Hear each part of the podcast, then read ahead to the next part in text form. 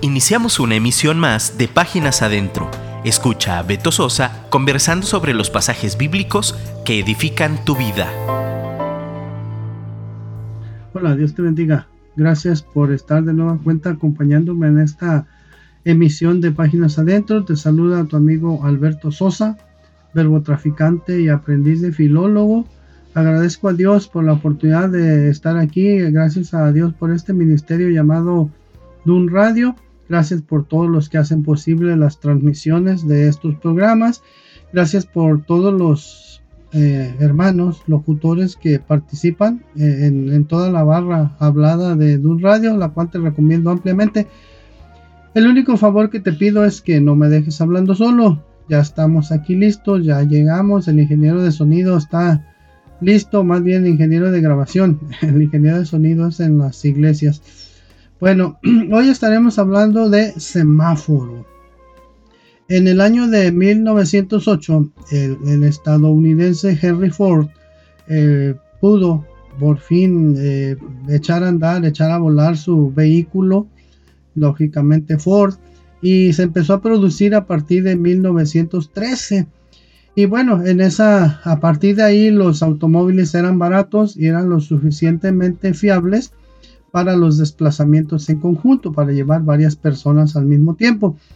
Y bueno, esto empezó a generar mucho tráfico, empezó a generar muchos automóviles circulando y luego vino el problema de que cómo le hacemos para regular o cómo le hacemos para poner orden en esta cuestión del tráfico.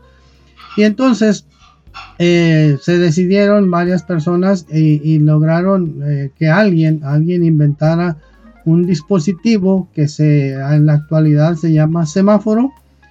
La palabra semáforo proviene del, del griego sema, que significa señal, y foros, que significa portador, lo cual nos da como resultado que semáforo es lo que lleva las señales.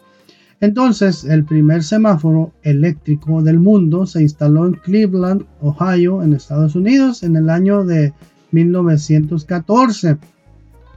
En Europa, el primer semáforo se instaló en Berlín, en Alemania, solo 10 años después, o sea que en 1924.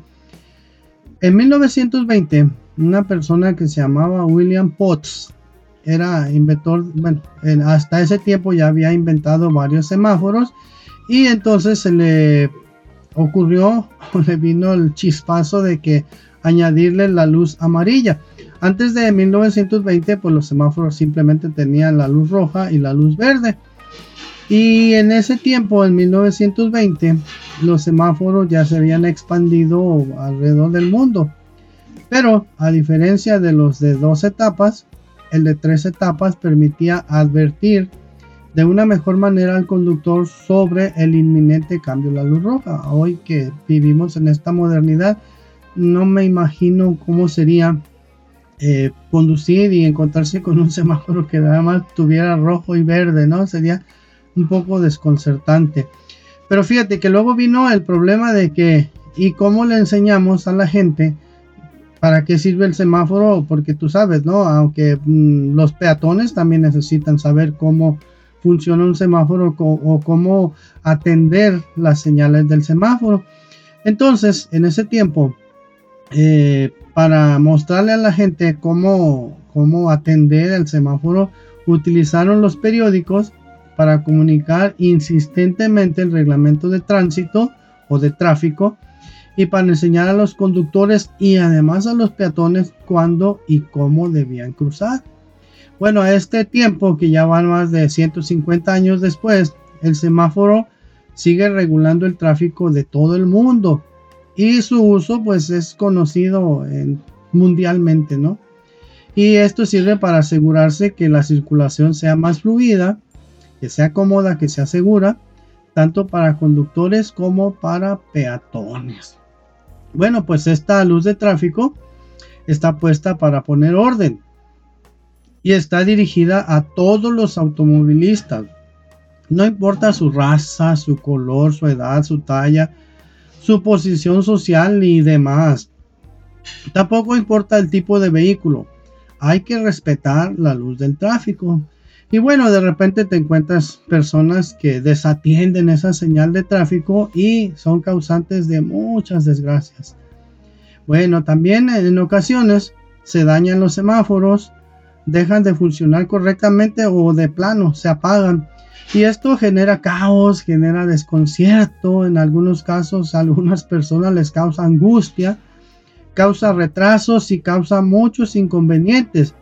Incluso hay, eh, ha habido o han habido accidentes graves, eh, gravísimos.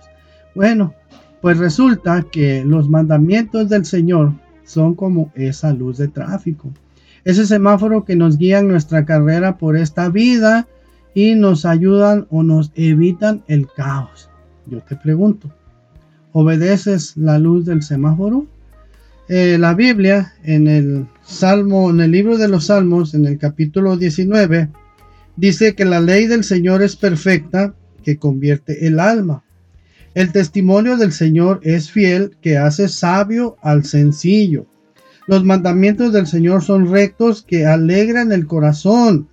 El precepto del Señor es puro, que alumbra los ojos. Salmos 119, no, no te creas. Salmos 19, versículo 7, versículo 8. Así que te pregunto, ¿obedeces el semáforo? obedezcamos el semáforo del Señor, los mandamientos del Señor. Jesucristo dijo, si me amáis, guardad mis mandamientos. Recomiéndanos con tus amigos, recomiéndanos con el director de alabanza, el director de la escuela dominical, con la esposa del pastor, con el pastor, con los hijos del pastor. Recomiéndales que oigan Dun Radio. Muchas gracias. Escríbeme, por favor, o escríbele a mi productor para que vea que sí le he hecho ganas. Dios te bendiga. Muchas gracias. Escríbenos por WhatsApp 3335 890851 y déjanos un comentario. Te esperamos en nuestra próxima emisión.